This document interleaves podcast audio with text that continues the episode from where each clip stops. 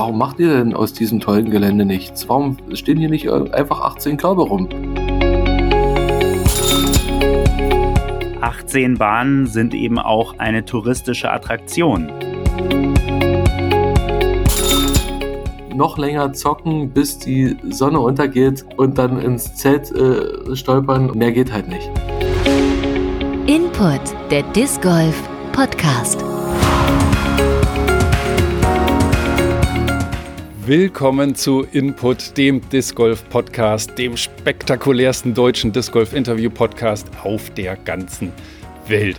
Freut mich, dass ihr wieder dabei seid. Es ist übrigens äh, super schön zu sehen, dass das Teil hier auch ankommt und ich freue mich auch weiter über Resonanz auf allen Kanälen, also gerne weiter so.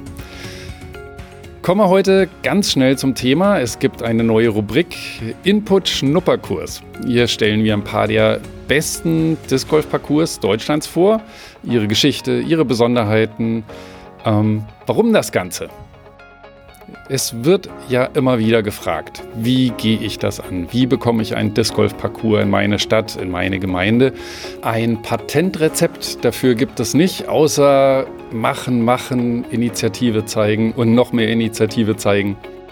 Aber wenn man die Geschichten einiger Parcours kennt, bekommt man vielleicht eine Ahnung, wie das laufen kann. Also hört heute aufmerksam zu, wie man mit Engagement von null zu einem richtig geilen Disc Golf Parcours kommen kann. Ich sage im heutigen Fall mal Disc Golfer Stream. Ne? Die Geschichte ist ziemlich einmalig, aber vielleicht dann trotzdem Vorbild, wie man eben Dinge angehen kann. Und es ist einer von vielen Beweisen, was in Disc Golf Deutschland gerade so alles entsteht und wächst. Tja, wo anfangen? Ich habe mal bei UDisc, der Disc Golf App, geschaut, was sind die bestbewerteten Parcours in Deutschland.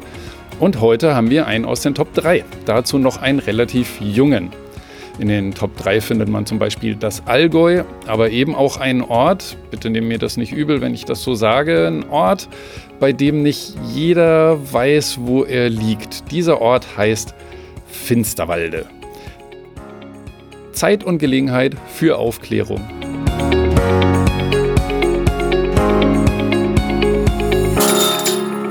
Input. Schnupperkurs denn ich habe jetzt die beiden ultimativen Experten, was den Parcours in Finsterwalde angeht, hier am Telefon. Zum einen Marco, Marco Ziske aus Finsterwalde. Finsterwalde. Hallo Marco. Hallo. Und zum anderen äh, das, ich sag mal, das Enfant terrible der Potsdamer Disc Golf Szene, der zusammen mit Marco diesen Parcours geplant hat und realisiert hat, nämlich äh, Phil Stadler. Moin. Ja, yeah, moin, moin. Jetzt erstmal an den Local vor Ort. Wie finde ich nach Finsterwalde? Wo liegt Finsterwalde? Hm, Finsterwalde, denke ich, kann man sich äh, gut als Fadenkreuz äh, vorstellen. Genau in der Mitte zwischen Berlin, Dresden, Cottbus und Leipzig. Genau in der Mitte. Ja, da sind wir. Okay, das ist ja, ich sag's mal höflich, totales Disc Golf Niemandsland. Ja. Vor Finsterwalde, sag ich mal. ja, das ist so. Aber das ist auch gar nicht so übel, weil damit hatten wir hier auch ziemlich viel Gestaltungsfreiraum. Wie äh, kommt ein Mensch aus Finsterwalde auf die Idee, dass da ein Disc Golf Parcours hin könnte? Grundsätzlich ist das ähm, ja, ziemlich netten Geburtstagsüberraschung zu verdanken. Zu meinem 30. Geburtstag durfte ich in Potsdam bei den Heisernauts einen Schnupperkurs mitmachen mit meinem kompletten Freundeskreis und äh, das hat uns allen so dermaßen Spaß gemacht, dass wir von dieser Idee niemals wieder losgelassen wurden. Okay, cool. Und ähm, Phil, ich nehme an, du warst da zugegen und die Geburtstagsfeier verlief so, dass du dich trotzdem danach noch dran erinnern konntest? Ja, auf jeden Fall. Es war total nett. Mit meinem Kompagnon, mit dem ich in Potsdam quasi den Parcours im Volkspark an den Start gebracht habe, den Peter Degner, haben wir immer wieder auch ähm, solche Incentives und Geburtstage und sowas gemacht, um halt für den Verein mhm. zu fundraisen.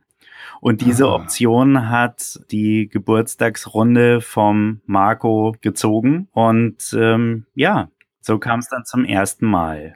Und dann, Zum ersten Mal. Und dann fünf Jahre später. Fünf Jahre später passierte was. Ja, fünf Jahre später hatte dann wiederum ein äh, Bekannter von mir äh, Geburtstag. Was heißt Bekannter? Freund. Wir dachten, nun holen wir mal Disc Golf nach Finsterwalde, hatten dann einfach bei den Heisernauts angerufen und gefragt, ob die mal ihre Körbe einpacken können, nach Finsterwalde kommen, weil wir haben ja auch einen ganz netten Park und dass wir hier einfach mal eine Runde zocken. Und das kam wiederum so genial an, dass seit dem Tag ähm, auch die Idee aufkam, Mensch, warum macht ihr denn aus diesem tollen Gelände nichts? Warum macht ihr, warum stehen hier nicht einfach 18 Körbe rum? Und diese Idee, die einfach nur so dahingesagt war, die ließ dann einfach nicht mehr los. Und irgendwann, ein Jahr später, wurde dann aus den, aus der fixen Idee, wurden die ersten Buchstaben auf dem Rechner eingetippert und ja, seit 2016 im April sind wir dann in der Startphase gewesen, wo wir das Projekt oder unsere Idee tatsächlich als äh, Konzept bei der Stadt Finsterwalde in einer Abgeordnetenversammlung vorstellen konnten. Und ab da ging das äh, los wie eine Achterbahnfahrt. Oh, klasse. Ich meine, das ist wirklich der Knackpunkt. Das hört man ja immer wieder. Die Fragen in der Szene. Oh, ich würde so, ich würde so gerne einen Disc Golf Parcours errichten. Wie, wie geht man vor? Aber äh, ich, ich höre schon, ihr habt einfach äh, offensichtlich ein gemeinsames Konzept erarbeitet, seid an die Stadt rangetreten und konntet dann euer Konzept auch entsprechend mal vorstellen. Und ähm, ja, welche, welche Schritte sind dann passiert? Haben die alle gejubelt und haben gesagt, äh, klar, wir geben euch irgendwie 20.000 Euro, Hauptsache ihr stellt euch uns einen Disc Golf Parcours hin, äh, sind ja die meisten Kommunen. So schnell äh, sind sie ja dann doch nicht. Wie war das? Naja, grundsätzlich muss man sagen, war die Idee äh, sehr gut angenommen worden und äh, tatsächlich mhm. Äh, kann man schon davon sagen, dass, dass da dass das wirklich mit, mit offenen Armen empfangen wurde. Natürlich äh, zeigten sich dann im weiteren Verlauf auch gewisse Schwierigkeiten, die, die wir bei der Planung beachten mussten. Ähm, das Gelände ist kein einfaches, der Parcours ja auch nicht. Das macht ihn vielleicht aber auch genauso, wie er jetzt ist, nämlich attraktiv. Ähm, mhm. Wir haben teilweise offene Wiesenbereiche, die, die von normalen Parkbesuchern frequentiert werden von vielen Joggern auch und äh, haben genauso gut auch ähm, Waldbereiche, die halt äh, eher den anspruchsvollen Spieler dann ansprechen. Für beide Bereiche galten natürlich unterschiedliche Anforderungen. Einerseits im Parkbereich war das nicht so das große Thema ähm, oder das große Problem, aber äh, der Waldbereich hatte natürlich auch eine gewisse Schutzbedürftigkeit und der ist den Finsterwaldern, das muss man auch so sagen, äh, nicht nur den anderen Finsterwaldern, sondern auch mir sehr ans Herz gewachsen, weil diese Bürgerheide äh, in der der Parcours steht, ähm, die hat eine lange Tradition bei den Finsterwaldern. Da gibt's auch eine nette Geschichte drumherum. Phil weiß sie mittlerweile sehr gut aufzusagen. Äh, die handelt von unserem Bürgermeister Koswig, der äh, diese Wiese oder dieses, dieses Areal mit dem Wald drumherum in einem Wetttrinken vom äh, Mittelalter dann äh, quasi ersoffen hat für die Bürger. hat, okay, du bist auch aus dem Mittelalter. Der hat sich äußer, als äußerst trinkfest äh, herausgestellt und letztendlich kam es dann den, den Leuten oder den Bürgern von Finsterwalde zugute und so wird das auch heute noch gehalten. Nicht nur mit den, also nicht mit den Trinken, sondern dass die, dieses Areal halt ähm, die gute Stube von Finsterwalde ist. Okay, der, ihr, ihr habt euch trotzdem entgegen der Tradition die Genehmigung für den Disc Golf Parcours nicht ertrunken, aber ähm, ersoffen muss ich sagen. Aber das ist äh, ja auf jeden Fall schön zu hören, dass ihr da auf so offene Ohren gestoßen seid und gleich Unterstützung bekommen habt. Richtig gut war auf jeden Fall, ähm, dass wir einfach von Anfang an den Bürgermeister selbst irgendwie überzeugen konnten und eben gerade mit dieser Argumentation 18 Bahnen sind nicht nur eine, tolle Breitensportattraktion für Finsterwalder und Umgebung, sondern sie sind eben auch eine touristische Attraktion, weil für neun Bahnen, die man halt leicht in diesem Park hätte installieren können, würde kaum jemand den Umweg über Finsterwalde fahren. Mhm. Und mit 18 Bahnen, die halt ja leider in der deutschen Parcourslandschaft ähm, eher selten sind, war halt die Chance gegeben, wirklich über, weit über die Grenzen von Finsterwalde hinaus äh, für Furore zu sorgen. Dieses Fadenkreuz, von dem ich vorhin sprach, zwischen Berlin, Dresden, Cottbus und Leipzig, genau das bewahrheitet sich auch. Das hatten wir in dem Konzept ähm, als guten Pluspunkt zwar gesehen, aber haben die Dimension, glaube ich, noch gar nicht so richtig erfasst. Und wenn wir jetzt die Anreisebewegung sehen auf diesem Parcours, dann übertrifft das dieses Fadenkreuz noch bei weitem. Wir haben Anreisen aus Görlitz, aus Chemnitz, aus dem Ruhrgebiet teilweise. Einfach nur, ja, fantastisch. Um, um, hier in Finsterwalde mal diesen Kurs zu bespielen. Das, äh, das ist etwas, womit ich vorher niemals gerechnet hätte in dieser Dimension. Es kam halt, ähm, denke ich, auch einfach zur, zur richtigen Zeit. Zum einen, weil es einfach schon wirklich viele äh, Discgolfende halt in Deutschland gibt und Leute, die ähm, eben auch mal Lust haben, ins äh, Wohnmobil oder ins Auto zu steigen und halt auf Disc Golf Safari irgendwie kreuz und quer durch Deutschland zu gehen. Und da ist das natürlich halt ähm, einfach auch eine Nummer. Finsterwald ist eine sehr lebendig, ist ein sehr lebendiger Ort, möchte man gar nicht meinen, aber es äh, doch ist wirklich, äh, wirklich eine große Empfehlung. Und ja. ja, das ist schon wirklich auch das, was es auszeichnet. Du hattest mir gesagt, dass da auch irgendwie so ein bisschen dein Augenmerk drauf war, da einen vollen 18er Parcours, der eben auch, sagen wir mal, Fortgeschrittene anzieht, die sich dann vorstellen können, überregional äh, zu kommen und da auch da bist du auf offene Ohren gestoßen, ne? Ja, also äh, auf jeden Fall wurde dieses Ansinnen als klares Argument für eine solche Installation oder für so eine solche Planung erstmal äh, aufgenommen. Und ähm, ja, dann die Planung war so relativ aufwendig. Zum einen in diesem Park, der so ähm, etwa aus der gleichen Zeit kommt wie auch die legendären Rehberge äh, Volkspark Rehberge in Berlin, wo immer die Berlin Open stattfinden. Also in den 20er Jahren in der Weimarer Republik gebaut. Mhm. Das, äh, schönes äh, Parkdesign, das wie so ein bisschen englisch mit, äh, mit großwachsenden Bäumen, Eichen, Buchen. Dann ähm, war das halt einfach so, dass äh, Marco mir aus dem Stadtarchiv Kopien von den alten Plänen von dem Park äh, zur Verfügung gestellt hat.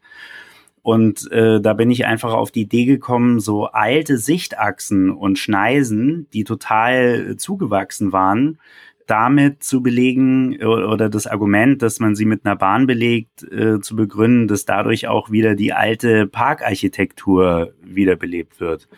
Und das war schon mal so, so ein Punkt, der in dem Park ermöglicht hat, ja, das Maximum aus der Fläche rauszuholen und ähm, Sogar eine echte Paar-4-Bahn ähm, ist da, also auch unter modernen äh, Weitwurfambitionen kann man schon ein schönes äh, Birdie auch spielen, wenn man echt weit werfen kann. Ähm, Von wie vielen Metern reden wir hier? Es dürften so vielleicht 140, 150 Meter sein. Mhm. Aber der, die ersten 30 Meter gehen aus einem Tunnel, aus einem Wald raus, der einen sehr niedrig hängenden, großen, großen Ast äh, am Ende hat. Und das heißt, also man hat wirklich so einen ganz flachen Wurf und muss einfach sehr flach, so weit wie möglich raus aufs Feld kommen. Und äh, dann erwartet ein so ein langgezogener Enheiser oder wenn man halt weit genug rausgeheisert ist, ein sehr langer Approach Shot, wenn man den Birdie will. Und ähm, rechts davon ist so ein richtiger Disc-Eater-Wald. Also wenn man da drin liegt, dann ist die Scheibe weg. Ja, beziehungsweise dann ist auf jeden Fall das Paar in absoluter Todesgefahr. Also Disc-Eater-Wald würde ich dann so übersetzen, man kommt zwar mit einem Wurf rein, aber dann braucht man halt auch fünf wieder raus. Das kann schon sein, ja. Ich kenne das nur zu gut inzwischen. sehr, sehr, schön, aber ich finde es äh, sensationell, was Phil erzählt hat mit den alten äh, Sichtachsen und und so weiter. Ich finde ja sowas wie Gartenarchitektur auch historisch immer super spannend, super interessant, was sich Gartenarchitekten gedacht haben mit äh, irgendwelchen Sichtachsen und der gesamten Anlage. Und das finde ich toll. Das ist ja sozusagen Kultur äh, und Disc Golf äh, zusammengebracht dann beim Parcours-Design. Also auf jeden Fall ähm, ist, ist, das, äh, ist es sehr gut gelungen. Es war halt natürlich auch äh, fantastisch, dass die äh, Stadt für diese, die, dieser Planung zugestimmt hat. Das signifikante Merkmal der Bürgerheide ist der Tellerberg. Das ist so ein Berg, der aussieht wie so ein überdimensionaler Suppenteller, der äh, verkehrt rum auf dem Boden liegt mit zwei so Ebenen. Dieser Berg Berg, der wurde voll ausgenutzt, indem der Ausgangspunkt von zwei Bahnen und Zielpunkt von zwei Bahnen ist. Ah, und ja. es gibt eben zwei Abwürfe da drauf, die halt dann von so einer leichten Erhöhung äh, runtergehen. Und ähm, ja, das war schon echt cool, dass wir, dass wir das halt so machen konnten. Ja, fantastisch. Gibt's denn auch regelmäßige Veranstaltungen auf dem Parcours? Als Highlight des Jahres planen wir auch dieses Jahr wieder ein zweitägiges, also B-Turnier unter dem Namen Sänger statt Open. Das hat leider bisher erst einmal stattgefunden, direkt zur Eröffnung des Parcours am 23. August äh, 2019 war das. War natürlich auch ein riesiges Highlight für uns als Verein, weil wir bis dato von, von Disc Golf in der Art und schon gar nicht vor Ort überhaupt gar keine Erfahrungen hatten. Und ähm, das war eine, wie ich fand, grandiose Stimmung. Hat einfach nur Spaß gemacht. Und ähm, wenn man das miterlebt hat, macht es macht einfach nur süchtig nach, nach dem nächsten Turnier. Umso trauriger war es eben, dass wir im Jahr 2020 das Turnier so nicht durchführen konnten, Corona-bedingt.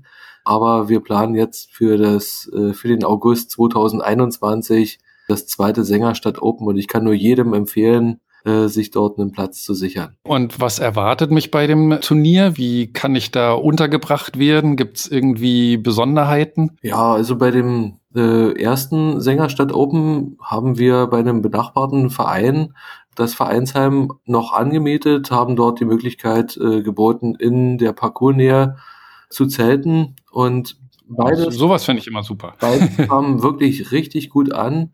Die Teilnehmer haben dann am Abend noch einen kleinen Stadtbummel äh, unternommen. Es fand da zu dem Zeitpunkt auch ein kleines Volksfest statt, äh, was natürlich auch die Rahmenbedingungen perfekt ergänzt hat.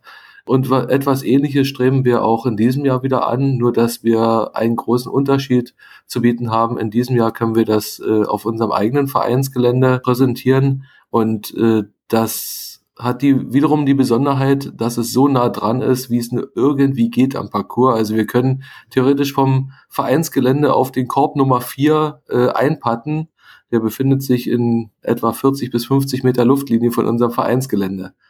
Also wer dort Krass. die Möglichkeit nutzen möchte zu zelten, dem sei das wärmstens empfohlen, weil äh, noch länger zocken, bis die Sonne untergeht, und dann ins Zelt äh, stolpern und den Schlaf der Gerechten zu schlafen.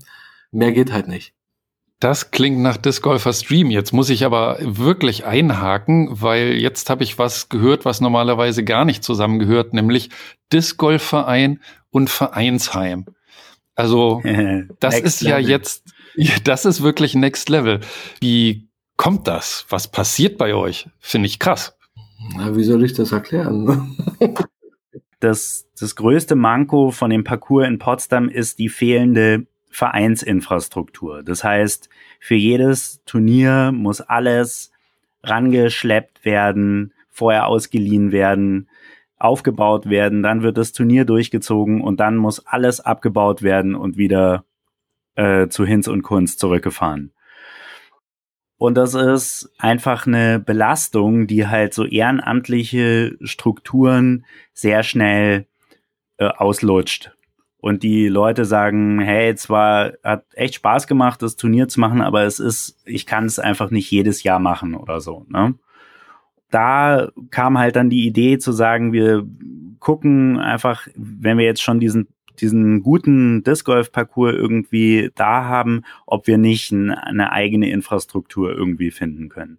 Und dann kam Marco irgendwann mit einer Anzeige auf eBay Kleinanzeigen für ein direkt an diesen Park angrenzendes Grundstück, auf dem sich ein ehemaliger Schulgarten befunden hat, der total eingewachsen war. Es war ruinös, das muss man so sagen. Und es war auch ein einfacher Urwald, weil dieser Schul Schulgarten, der bestand aus DDR-Zeiten und wurde kurz nach der Wende komplett aufgegeben. Und äh, seither hatte die Natur sich dort freien Lauf gelassen. Ich bin da bestimmt 10, 20 Mal dran vorbeigefahren und habe es gar nicht wahrgenommen, weil dieses Gelände so zugewachsen war, dass man das gar nicht so wahrgenommen hat. Und irgendwann durch Zufall blieb ich stehen und dachte mir, da, hä, da sind doch noch, da sind doch Gebäude da muss doch mehr sein. Mhm. Und äh, tatsächlich hat sich das dann so rausgestellt und ja, es gab einfach einen glücklichen Umstand, äh, dass wir uns dann äh, mit dem Eigentümer des äh, Geländes einig wurden.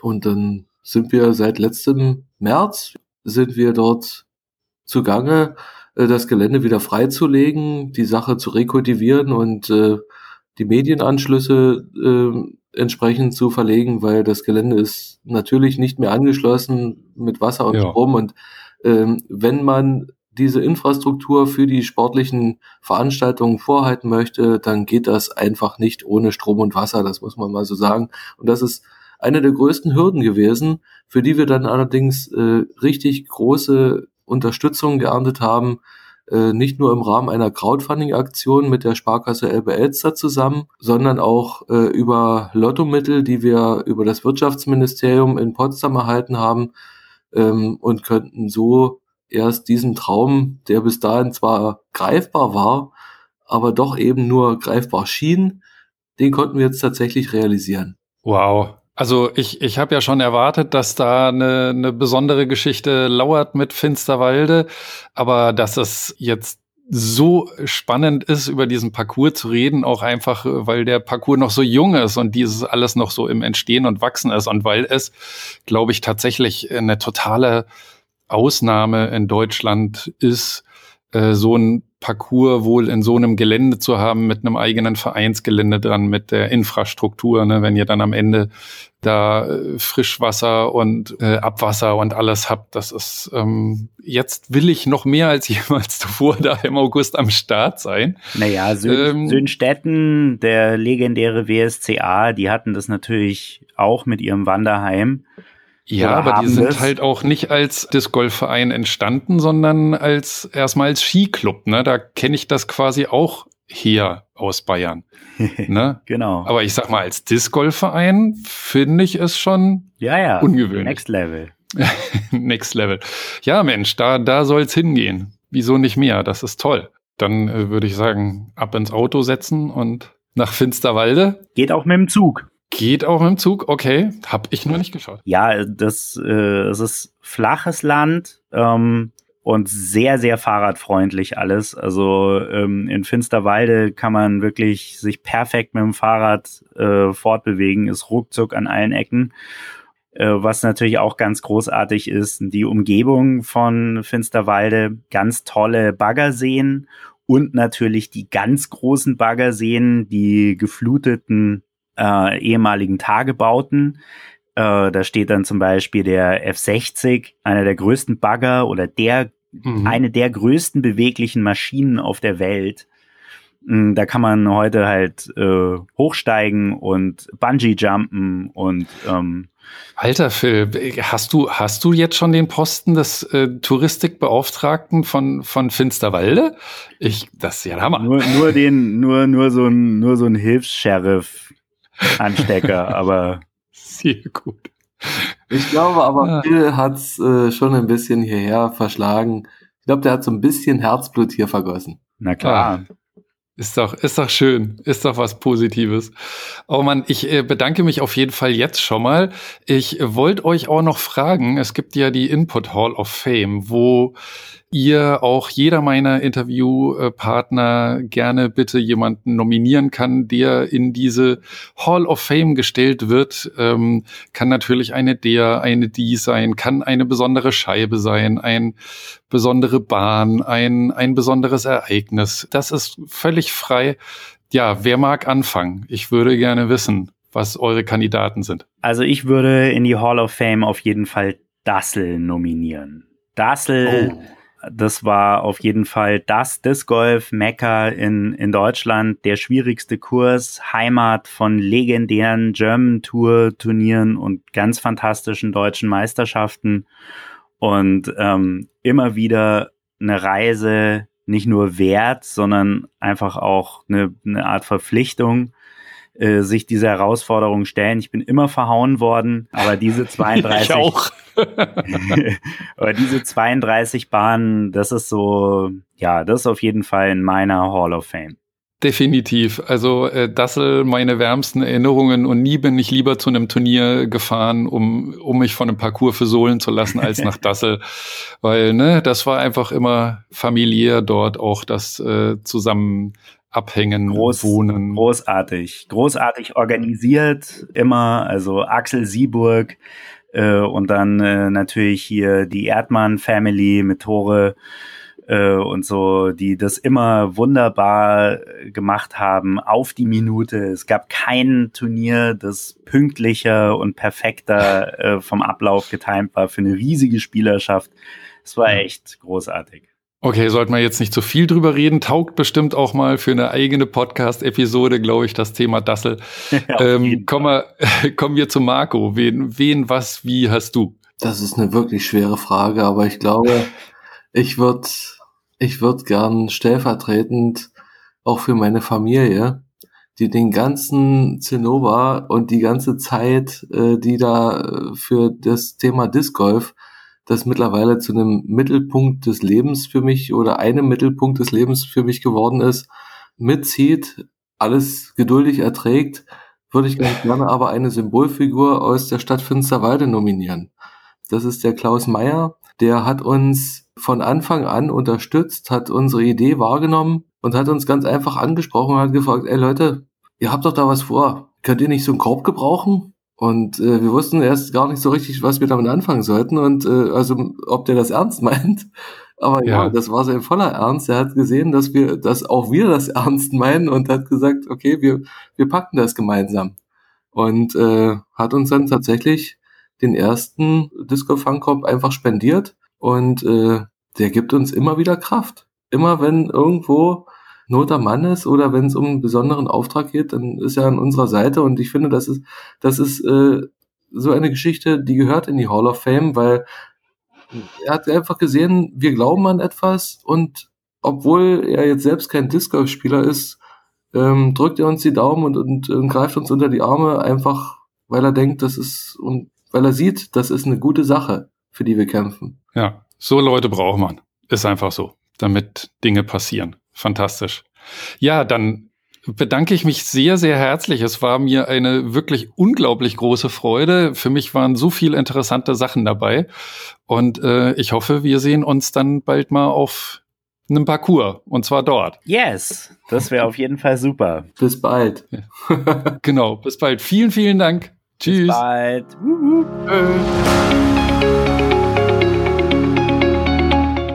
Zu der Input Hall of Fame gleich eine Zusatzinfo. Marvin Tetzel, mit dem ich in der letzten Episode gesprochen habe, wollte auch Dassel in der Hall of Fame haben. Das hatte sich aber Phil zu diesem Zeitpunkt schon reserviert und Marvin war so nett, eine Alternative zu nennen. Wir sehen aber, die Dassel-Fangemeinde ist groß. Viele fanden ja auch diese Mischung aus offenen, weiten Bahnen, technischen Bahnen im Wald, weiten Bahnen im Wald, also gerade das gut. Und das führt uns ja zum Thema zurück. Was sollte eurer Meinung nach ein guter Parcours unbedingt haben? Schreibt mir was in die Kommentare, egal ob auf Instagram oder auf der Website input-discgolf.de. Input natürlich mit zwei T, wie sich das im Disc Golf gehört. Oder schreibt mir auch an post.input-discgolf.de. Auf der Website gibt es auch eine Mailingliste, für die ihr euch eintragen könnt, falls ihr mal an zusätzlichen Hintergrundinfos bzw. Anekdoten oder so interessiert seid. So, das nächste Mal geht's ans Eingemachte, an ein richtiges Disc Golf Nerd Thema Ratings. Ich spreche mit einem echten Experten, sowohl was PDGA-Rating als auch D-Rating angeht. Wenn euch das interessiert, werdet ihr bestimmt sehr viele Aha-Erlebnisse haben. Euch werden tausend Lichter aufgehen. Das verspreche ich euch. Teilt und empfehlt Input jetzt gleich auch weiter. Ich freue mich sehr darüber. Macht's gut und eure Patz rein. Tschüss. Input-Discgolf.de www.ftf.de